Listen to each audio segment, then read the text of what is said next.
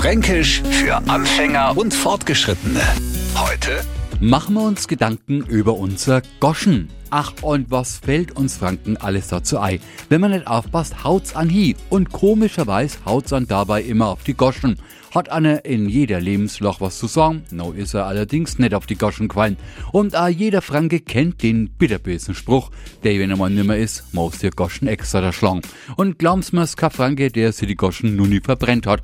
Und das nicht bloß, weil die Schwimmkniedlersuppen zu Hause war, sondern weil er was total Unpassendes gesagt hat.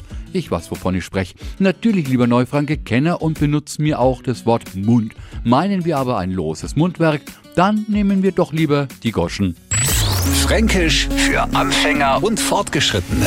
Täglich neu auf Radio F und alle Folgen als Podcast auf radiof.de.